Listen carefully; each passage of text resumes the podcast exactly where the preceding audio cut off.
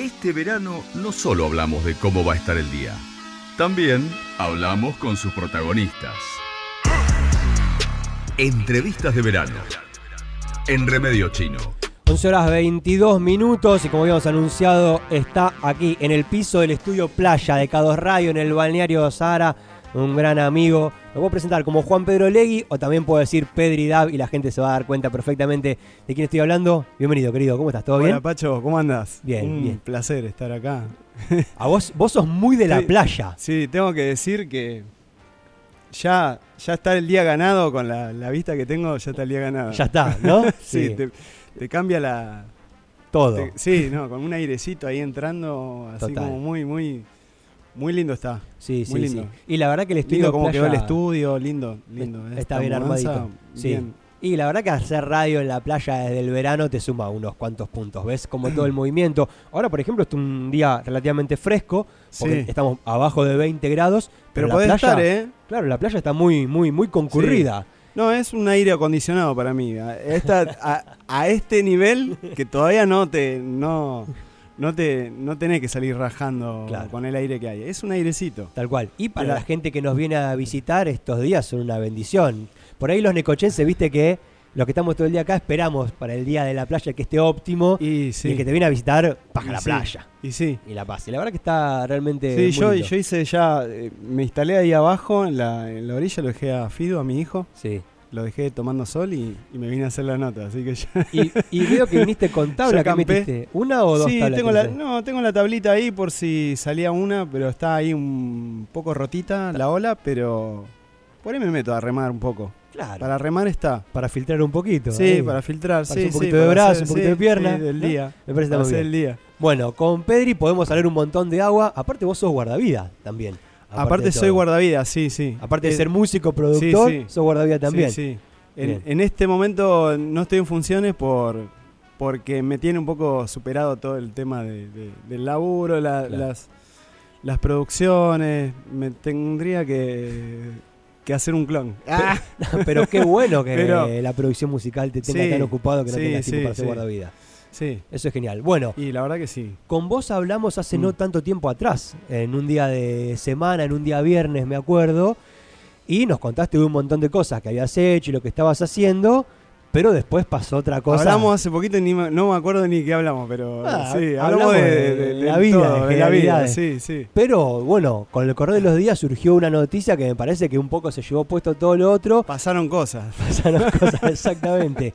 Porque en un momento, eh, nada, como que te cayó la ficha y nos cayó la ficha un poco. Sí. de que habías participado probablemente de la canción más importante de todo este Claro, 2022, ¿no? Sí, muy loco que era probable y, y empezó el mundial. Lo que pasa es que uno está con la euforia esa, como todos.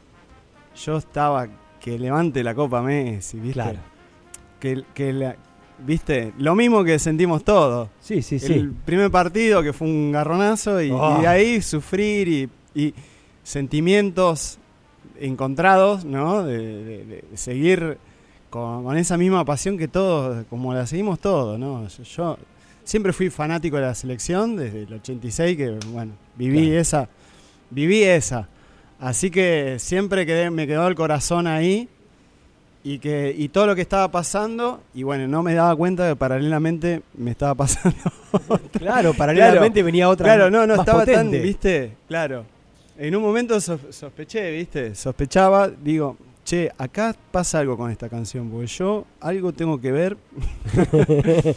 Con todo Eh, esto. ¿Vos cuántos años con- tenías en el 86? ¿De verdad más o menos? Eh, soy del 76, en 86. Diez eh, años. 10 años. sí, 10 años, ahí. Exactamente. Oh, eh, Sí, linda edad porque Lo vivís a pleno, lo- claro. ya entendés Claro. qué estaba pasando, ya, ya sabía, yo ya era fanático de Diego y, y Diego ese año no- no- nos remontó así, nos, llevó así de paseo. Sí, tal cual. Así, con todo, bueno, con también una selección que lo, ban- que lo bancó, que tenía aguante, Pero el Diego. lo- pero claro. todo re, re aguante fue también, no es que fue que llegaron holgados a la final, me No. acuerdo, todos rotos. Sí, sí, bueno, y, Todos rotos. y este año caímos en la cuenta nuevamente de lo difícil que es realmente No, ganar no, una no, Copa del claro, claro, claro, te olvidás, viste, de que Es muy difícil. sí, sí, duele. Claro. Duele. no. Por eso uno después ta- tanta alegría, porque Claro. dolió. Sí, es sí, como sí. parir, ¿viste? No, bueno, fíjate que tenés jugadores Bueno. ahora que han vuelto a sus equipos y no pueden volver a jugar todavía Tienen de que las hacer todavía unas recuperaciones. Sí, sí, Eso sí, da, sí. da cuenta. Bueno, y Eh, en el medio de mm. todo esto hubo una canción que fue una suerte de himno de la Copa del Mundo, Sí. una suerte de himno de la escaloneta de la selección argentina, la canción de la mosca, con una es, una canción original de la mosca, con una reversión de la letra adaptada para, para la selección argentina. Y de repente vos caíste en la cuenta de que habías participado Sí. de ese proyecto. Contame, Sí, sí. contame todo, por favor, contame todo no, cómo fue. hace un año más o menos empezó yo con, con Mosca, que produce la Mosca. El Mosca, Lorenzo, tecla- eh, Con Mosca Lorenzo trabajamos continuamente en, en cosas, en proyectos. Y, y bueno, eh, che, vamos a, vamos a hacer el disco La Mosca. Quiero que, que me ayude con, con esto, con esto, con este tema, este tema y este tema. Porque uno va a ser más reggae, el otro va a ser más, más murga, el otro va a ser. Bueno, empezamos. Y estuvimos hace, mm, hace un año y medio, habríamos empezado. Eh, el disco se grabó en, en Abasto al Pasto, allá en, en, en- eh, en General Rodríguez, un- una quinta hermosa, que te encerrás y, y grabás ahí entre los pájaros. Oh, Hermoso. Y eh, debe haber sido verano, porque debe haber sido el verano pasado, porque mm, yo no pude estar en esa sesión. Me Ok. dijo, venite. No, mirá, no puedo, no puedo salir ya mismo. Bueno, listo, grabá desde allá, no hay problema. Desde allá es. Desde allá, desde acá. Desde acá. Claro, desde acá Neco, en tu bueno, casa, en yo tu casa el- sí, familiar tengo de el- toda la vida. Sí, tengo el home studio que me lo traigo y, y, y lo conecto ahí en el barrio y grabo desde ahí. Cuando decís el barrio, te refieres al barrio Sí, Fonavi sí, el Fonavi, la sí, casa ahí familiar de sí, ahí me la crié. vida. Ahí nos criamos. ¿Y cómo es? Y bueno, grabamos una tanda de canciones. Muchachos, originalmente se ya- eh, dice muchachos, pero habla de otra cosa. Ok. Eh, después seguimos produciendo otras cosas. Este disco se está haciendo, Está en proceso todavía, todavía. está en proceso. Claro. Y paralelamente, eh, un pibe de la barra de la hinchada de Racing crea esta letra y la empieza y se empieza a viralizar, se empie- empieza a sonar. Se la apropian los jugadores, ¿no? Un Claro. poco también en la Copa La América. estoy reconstruyendo también a la canción, porque digo, ¿qué pasó? claro, ¿qué ¿Cómo pasó? que pasó todo esto? Claro. ¿Cómo Lo estoy acá? reconstruyendo, claro. Con vos reconstruimos un poco también, ¿no? Claro, porque le contaba yo fuera de aire a Pedri que para mí una de las partes que mayor impacto tiene la canción es cuando le hacen la entrevista el diario Mm. Le a Messi y le preguntan de las canciones Claro. de la selección, le muestran varias canciones de la selección y a vos Leo cuál es la que más te gusta, ahí Sí. es difícil elegir una, pero creo que, dice Messi, esta que dice de los pibes del Malvina, que jamás eh, Claro, eh, claro. olvidaré, le- les- le todo- pide que la cante un poquito, la cante un fragmento y... Habla de Diego, la tota, de, Claro. de- eh, tiene todos los ingredientes de la situación. O La sea, comprende la, la letra es muy buena, sí, la analizás y, y es simple, pero es, es, es la situación bien descripta. Tiene lo que De- tiene que tener. Todo lo que, de lo, que- todo lo que les pasa, lo que nos pasa a todos, ¿no? ¿Qué querés? Que Messi la leva- levante la copa, que, que, que Diego, viste, que, que ayude desde el cielo. Claro. Bueno, nada, es, es muy sentimental. Y la canción, eh, la, la melodía es muy sentimental también, es nostálgica. Tiene Claro. una cosa nostálgica y una cosa feliz. No, me- eh, Esa per- cosa rioplatense. Sí, le voy, a, le voy a decir a la gente, vamos a hacer un breve paréntesis dentro Sí. de la charla, nos vamos a meter en una charla medio de músicos muy brevemente. Sí, Yo miro un, un, eh, español que video reacciona a muchas canciones. sí los Soundtrack. reacción de lo. Sí, Bueno, y al tipo le sorprendía que la canción tenga buena parte de su melodía en la escala de las notas menores. claro. Ah, decime que hay video reacción de eso. ah, Claro, lo voy a ver, videoreacción No la vi. ¿eh? Ya, es que esa- son esas canciones que juntan historias, muchas microhistorias adentro de la historia. Claro. y Pues- el tipo dice, ¿cómo puede ser que esta canción tan festiva, Claro. que se haya apropiado de ahí, tenga buena parte de su melo en Claro. la escala de las menores? Igual Sí. a las de la nostalgia, Viene- un poco eso. Tenemos una cosa eh, acá en Río de la Plata, ponele, para, para decir eh, una cosa rioplatense, uruguaya y, y también del lado, de este lado de, de- de San Telmo y de la historia de la milonga y del candombe, que tiene una cosa nostálgica del tango mezclada con festivo, con batucada, que vos decís, la melodía es triste. La melodía es triste. es menor, pero, pero tiene una batucada. Entonces es feliz, triste, no sé. Es nostálgico para mí. Sí, nostálgico y Porque melanco, nostálgico no es triste que está llorando. Claro. Tiene una cosa de la lágrima, pero de... Nostálgico es el recuerdo del 86, por A Diego, ejemplo. ¿cómo lo recordás? Con alegría. Claro.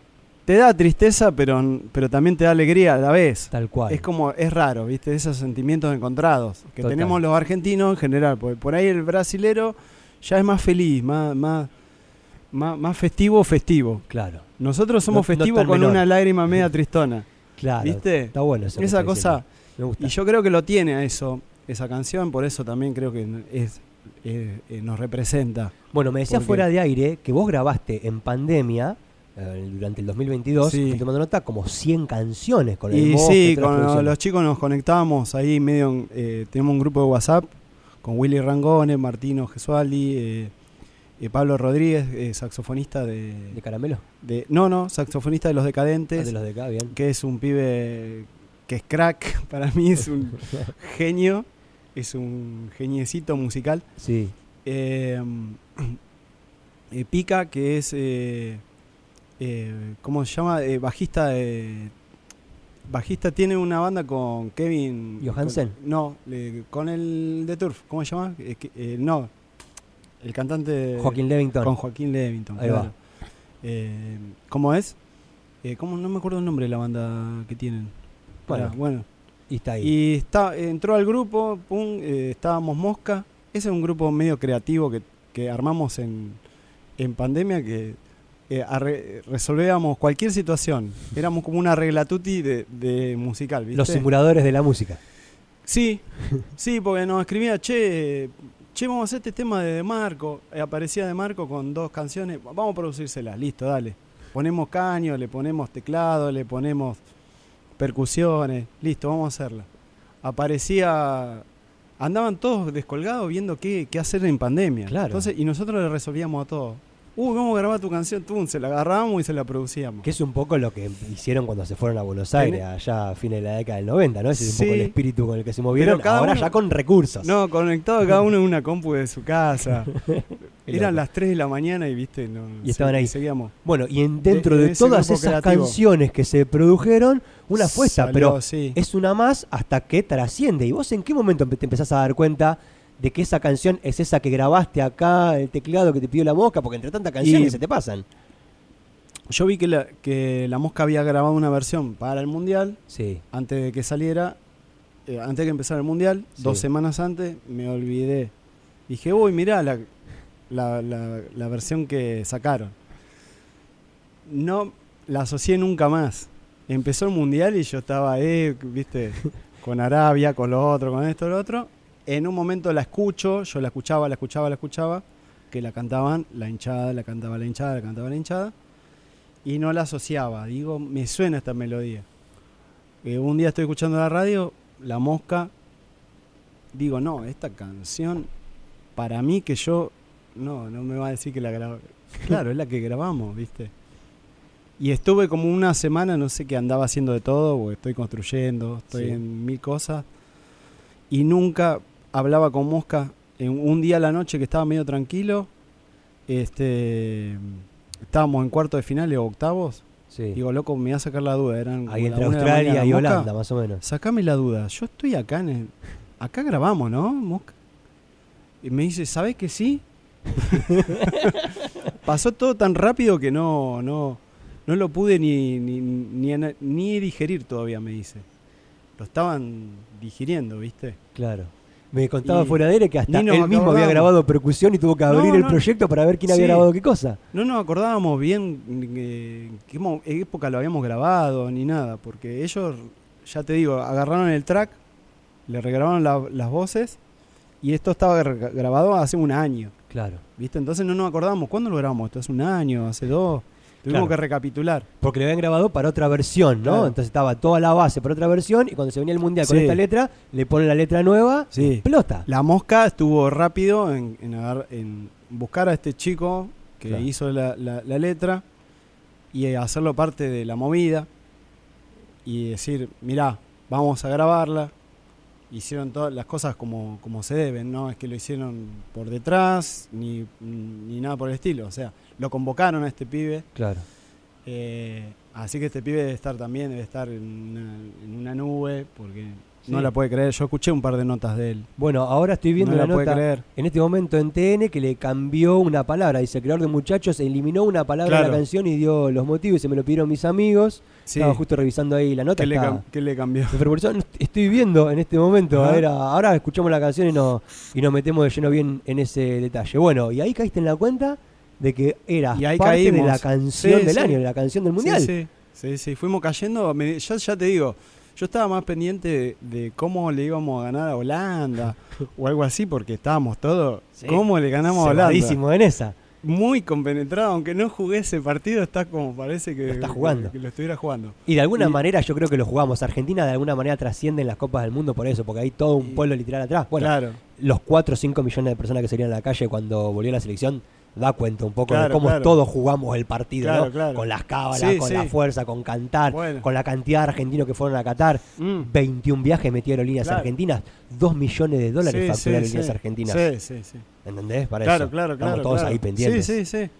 Bueno, imagínate con Mosca caer de cuenta. eh, bueno, esa misma noche quedamos hablando un montón sobre las cosas que hacemos, lo que hicimos, lo que vamos a hacer. Porque, porque uno hace un montón de, de- de canciones en la vida que, que esencialmente son, desde el punto de vista, si se lo, lo querés medir comercialmente, son fracasos.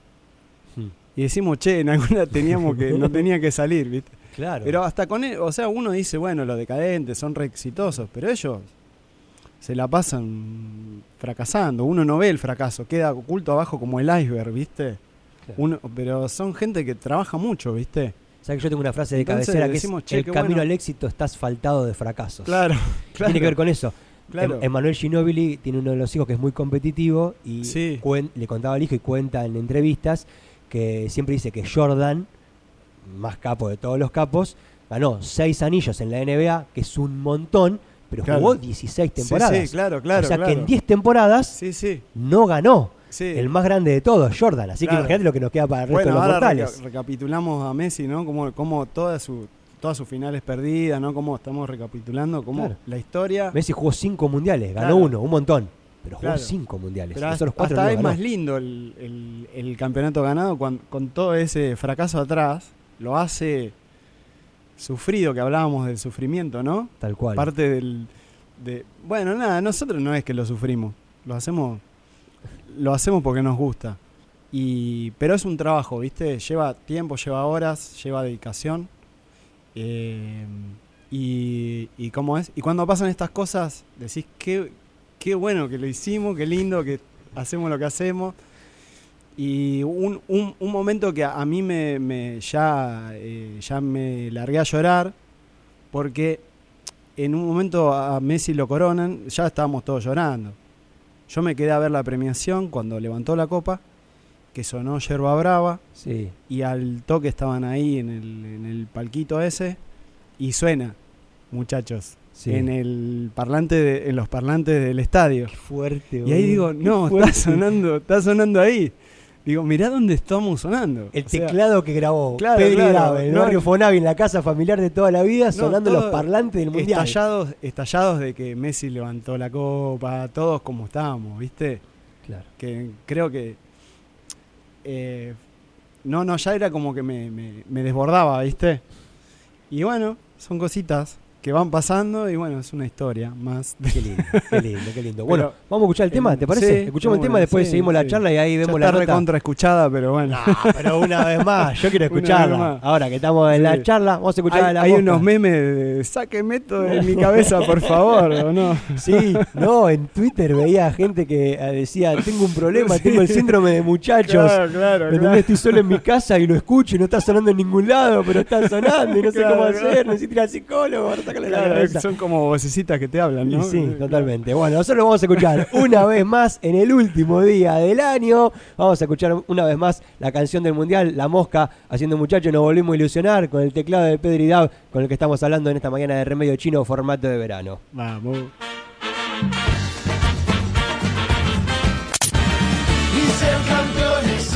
Ser campeones otra vez, y salimos campeones de vuelta y levantamos la tercera, y el Duque y Bizarrap hicieron la- las tres estrellas ahora, y Pedri, con el que estamos hablando, participó de esta canción. Bueno, y ahora ya sos parte de la historia. ¿Qué se siente ser parte de la historia musical de la cultura popular de este país? Yo creo que todos somos parte de la historia igual, porque todos hicimos un granito de, arena. Creo que creo que la, selección es- está muy motivada por por la hinchada que por los 40 siem- no se cansa, o sea, nunca se olvidaron de hablar de los 47 millones, no, porque los 47 millones estaban Es muy muy era una misión Claro. media intergaláctica, así como, como que mm, eran muy conscientes de que no, no eran ellos los 26 solos, sino que estaban bancados de atrás. Sí. Muchos argentinos todo. también allá en Qatar, ¿no? Eso sorprendió mucha Sí. gente en Qatar, mucha gente que dejó prácticamente todo lo que tenía planeado en su vida o que se organizó durante Sí. mucho tiempo. Claro, no hay gente que yo creo que se debe haber endeudado mm, por 10 años para Yo tengo, un, her- yo tengo un hermano concretamente que vive Sí. fuera de Argentina, que estuvo tres Ah. años ahorrando, viviendo afuera del Sí, país, con el objetivo de ir al Mundial, porque Claro, era el último claro. de Messi, porque sentía que podía pasar algo. Claro, ahí tenés, eh, el tipo vivió tres años pensando en eso. pequeños sacrificios, aportes que cada uno hace que yo creo que en la sumatoria energética del todo creo que es una un- es esa sumatoria es lo que sucedió. Creo yo. Y todo Igual- confluyó en eso.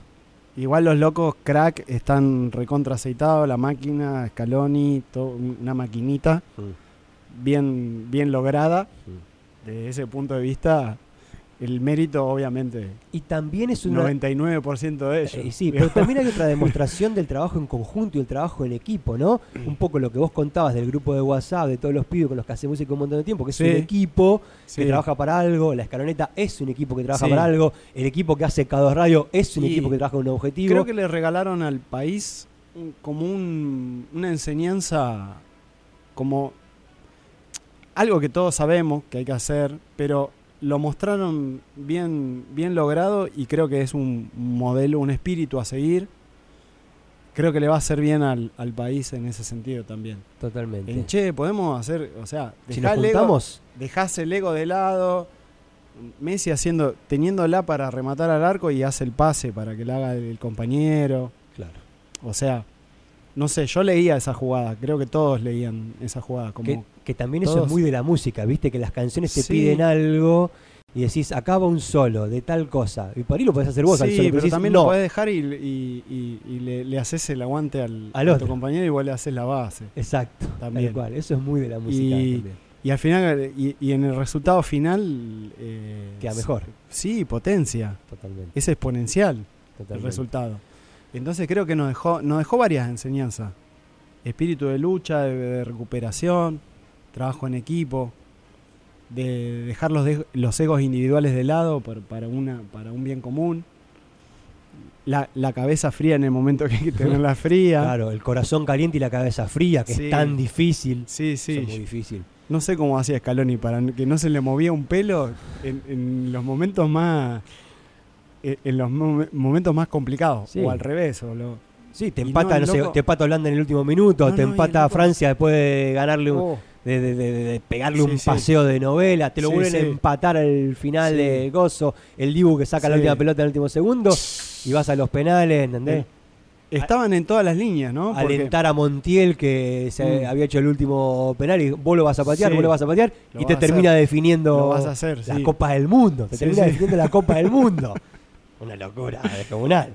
cómo, cómo se, se desmaya Messi prácticamente cuando, cuando mete el gol y se derrumba y todos se le tiran encima. Es, es como que el tío Messi, dale, levantó la copa el tío Messi. Claro, o sea, claro, la tenía que ganar. porque era como un ya, ya un papá de, de los, de- de los chicos. Y sí, Y alguna- también la frescura de los chicos también, porque son chicos. Claro. una, una frescura linda.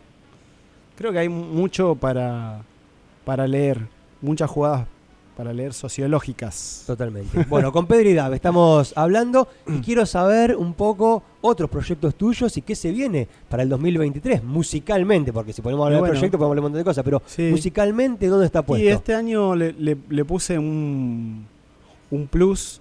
Eh, yo, yo vengo produciendo los Vintage Reggae Café, que es una colección de, de reggae, de canciones eh, de ayer y hoy, digamos, de, de éxitos versionados al reggae, para un sello que se llama Music Brokers. Eh, esa colección viene teniendo mucho éxito a nivel mundial porque se escucha en todas partes del mundo, eh, en Europa, en América. y, y este año armamos eh, la banda porque no, e- no era, era un proyecto de estudio. Entonces armamos la banda y, y bueno, hicimos una presentación en el Centro Cultural San Isidro Ajá. que lo grabamos en vivo, hicimos un multimedia, digamos, video. Hay un video en vivo para ver. Bien. eh, que tenemos, bueno, tenemos a Max. Max Epstein. Max Epstein. Que ya es un necochense más. Es bueno, californiano, pero es sí. un necochense más. Seudónimo eh, en, en, en Vintage Reggae Café son seudónimos. Ajá. Así que Max es Max Dafter. Ah, muy bien. Y, y bueno, vino, eh, trajimos a uno de los cantantes es jamaiquino, Pinky, Pinky Dread, eh, que es sobrino de Alton Ellis, un Uf, sí. cantante de la... Sí, de- de la hostia. Sí, sí, como un Goyeneche de, Del, del Roots. del- sí, de Roots. Eh, eh, y fue corista Jimmy Cliff. Tiene una, una, un- una carrera. Sí, para los que conocemos un poquito de Reggae, Alton Ellis Sí. es como un nombre importantísimo. Estamos hablando de un- una persona, digamos, de la generación un poquitito más joven que Bob Marley, o sea, de 70 y, 70 y pico, Ok. no sé exacto. Eh, él, él graba siempre de Jamaica en la colección y bueno, el sello tuvo la, así como la, la- la buena onda de traerlo y pudimos presentar con él y con algunos cantantes que participan también en, en el proyecto, cinco cantantes en total. Bien. Así que, bueno, ahí está Max incluido. Como, como representante californiano, necochense, californiano. Bueno, pero mirá, Pero es medio California. sí. Es una California del sur. Sí, Un poco sí. es una California del sur. Pero bueno, como poniéndole el, inglés ese, viste, que tiene él, que tiene un inglés que a mí me encanta porque es muy sublime, a mí siempre me gustó ese. Muy Red sublime. Hot. claro. Tiene cual, ese inglés californiano, tal cual. que no es lo mismo que, que- como sería acá, Que ¿no? el inglés, eh, el inglés británico o el Claro, inglés no sería jamaiquino. lo mismo que hablar con un cordobés, digamos. Totalmente, claro, sí, como, como Tiene ese inglés, bueno. está bueno. Eh, ¿Cómo es? Y es- con Así eso está laburando a pleno. Con eso armamos la banda, eh, tiene vientos, o sea, es una banda de, de- de 12 músicos. Me, también me lo me cargué al hombro el- la, la dirección eh, artística, así que me llevó bastante mm, una buena parte del año armar la banda, eh, producir la grabación, postproducir, mezclar. eh, y, y bueno, ya está subido a las redes, así que eh, en un principio YouTube, porque queríamos trabajar con imagen. YouTube, Así que ¿con qué canal? El canal es como el proyecto. el canal es Music Brokers, Music Brokers, bien. que van a encontrar millones de playlists de, de bossa novas, eh, jazz, eh, electrónica, chill out. Eh, y dentro de todas las colecciones está la, la colección Vintage Reggae Café, bien. que es la de reggae. Y ahí dentro de esa colección van a encontrar eh, el show en vivo, que está lindo. Bien. Me- me- la verdad que estoy muy, muy, muy conforme con, con el resultado logrado. Y el productor de todo eso sos vos. Sí, sí, sí. Bien. Eh, a veces un poco lau- un laburito, así que me llevó buena parte del tiempo. Este, después con Decadentes seguimos lanzando ADN, que es un- un- una colección interminable, porque también en pandemia como 30 versiones grabamos. Así que bueno, esas versiones van saliendo de a single, Bien. van saliendo y Vol- van volvimos al single, ¿viste? La historia como que se recicla, es Sí, como circular. El single, que Sí. era como la forma en que los Beatles, los Sí. Stones lanzaban sus discos, ahora volvió, sí. ¿No? Están, están son pequeños álbums porque lo van, se llama ADN y, y bueno, está ADN eh, A, ADN D, no sé por qué sacaron A y después D. No sé, y después van a sacar B, no sé qué quieren hacer. Los no Deca. me meto ahí en Dos parte. décadas. Sí, sí, está como desordenado la, la salida. Pero bueno, ahí salimos grabamos, eh, es, son versiones grabadas por los decadentes, que a ellos siempre les gustó esa cosa de, de siga el baile, siga el baile, que reciclar una canción de Alberto Castillo y reversionarla al estilo de ellos. Bueno, en esa línea de reciclado de canciones es ADN. Bien, Grabamos viejos vinagres de sumo, con petinato invitado, bien. o mm, eh, eh, pará. Eh, una de virus, que ahora no me es. eh, luna de miel, Bien. de virus. Bueno, infinidad de versiones, temas de Sandro, no tienen límite, viste, a la hora de elegir. Clásicos de la cultura popular argentina, podríamos decir. Life is Life. eh, Ah, la- no, eh, clásicos de la cultura popular global. También global, sí, se animaron, se animan a eso, pero versionado cumbia. ¿Viste? O sea, le gusta tic, eh, pegarle la vuelta de rosca, darla, dar la vuelta. Y vos le venís perfecto para eso, porque te adaptás a Sí, un sí, montón de, necesitan de un sinte, un sintetizador. Che, necesitamos acá un sonido de, no sé, lo que necesiten. Soy muy, sí, sí, muy, muy versátil, muy, Sí. cu- muy 4x4, digamos, Claro. todo terreno. Entonces ahí, por ahí me tienen más de comodín. Eh, que eso es otra de las cuestiones que Los se chicos. destaca siempre de los músicos necochenses, ¿no? Mm. Los músicos necochenses tienen mucho de eso de ser 4x4, no es que se quedan en una. Am- Te pueden tocar jazz, Claro. roots, eh, rocksteady, claro. tango. Yo no sé si Juan Carlos, ¿viste? Claro. En su momento yo estudiaba teclado, me hice. Yo quería entrar a la orquesta infantil del cuerpo. Mi objetivo, en nueve años tenía, ¿no? Me dice. eh, era mi objetivo. Y me dice: Mira, se va el bajista. Necesito que aprendas a tocar el bajo rápido porque te ganas el puesto. ¿Viste? Como que me la tiró así. Yo no sabía lo que era el bajo. ¿Y tenías bueno. nueve años? Sí, 10 tenía, Sí. 9 o 10. Y le dije que sí, sin saber qué era el bajo. Yo digo, ya veo que es una porquería, el instrumento no me va a gustar. Y bueno, me llevó un día a ver un bajo y cuando lo vi me eh, amor a primera vista. Amor a primera vista. Pero la, la- la anécdota que se desprende ahí que siempre me dijo, vos, Juan, vos sos multiuso, sos multiuso gatillo, me decía. ¿Viste? Como una multiprocesadora sos, ¿viste? Haces de todo. Y no sé si es que él me, me, me tiró esa y yo lo agarré y dije, voy a hacer... esto. O si es que yo soy así, él me leyó. Claro. Un poco me leyó. Y capaz que un poco y un poco, ¿no? Dijo, no, vos sos versátil. Tenés que ser versátil, ¿viste? Y un poco lo soy, ¿viste? Sin querer o queriendo, o inconscientemente o consciente, eh, me pasa eso. Bien, bien. Así que, bueno, Me gusta, me gusta. Bueno, Nada. Pedri, muchas gracias por Ahí haber estamos. venido a- acá al piso a visitarnos en este sábado. Quería mucho que la gente sepa de la historia de tu participación en esta canción y bueno, de, lo que estás haciendo. Ya sabes que es siempre un, todo, un placer. todo lo que producen los músicos de Neco para mí es muy importante. Y ahora estás cada vez más eh, asociado a Neco porque ya directamente estás haciendo tu casa acá en la City.